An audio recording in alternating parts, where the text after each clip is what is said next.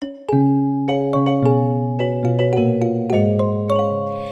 滋音乐故事屋，各位大朋友、小朋友，大家好，我是滋滋老师，很开心大家一起来听滋滋老师说故事。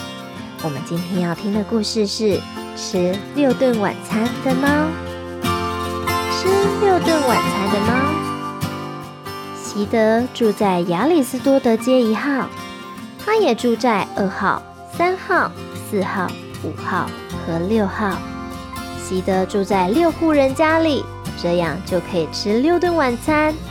每天晚上，他在一号吃完了鸡肉，就溜到二号吃鱼，又去三号吃羊肉，在四号吃碎肉，到五号又吃鱼，最后在六号吃炖牛杂。住在亚里斯多德街上的人彼此不往来，所以没有人知道席德在搞什么鬼。他们每一家都认为自己是这只猫唯一的主人。当然啦，席德也得付出代价才有晚餐吃。同时，当六家的宠物并不容易，他得记住六个不同的名字，表现六种不同的样子。当他叫无赖的时候，他就神气活现。当他叫伙计时，他得工作；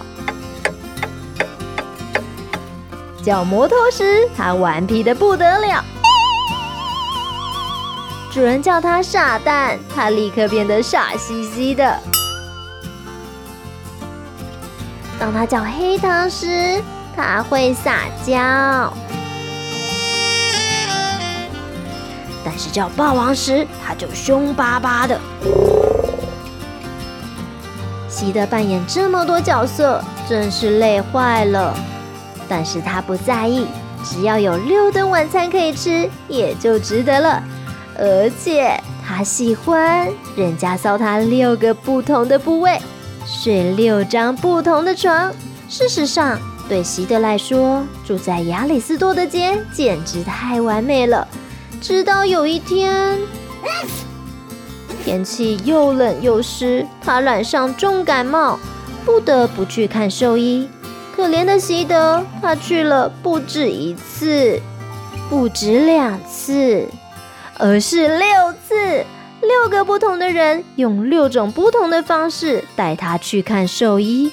兽医说，席德的咳嗽不像听起来那么严重，但是为了保险起见，他应该吃一汤匙的药。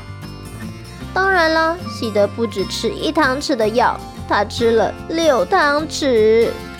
老实说，黑猫看起来都差不多，可是同样一只黑猫出现了六次，没有人会不起疑心，连忙碌的兽医也不例外。当他回头查看记事本，发现六只咳嗽的猫都住在亚里斯多德街，他立刻打电话给每个主人。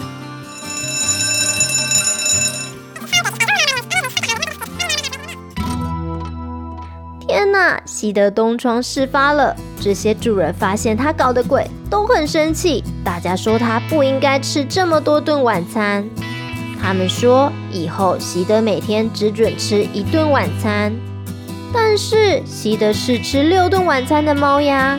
于是他搬到毕达哥拉斯街一号，也住在二号、三号、四号、五号和六号。跟亚里斯多德街不一样。毕达哥拉斯街的人会彼此交谈，所以一开始每个人都知道席德每天吃六顿晚餐。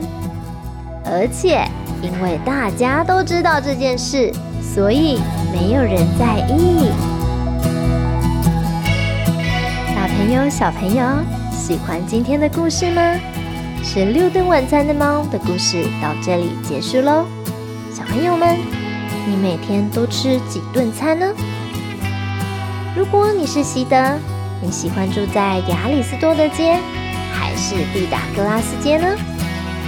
可以跟你身边的大人或朋友、家人们说说你的感觉哦。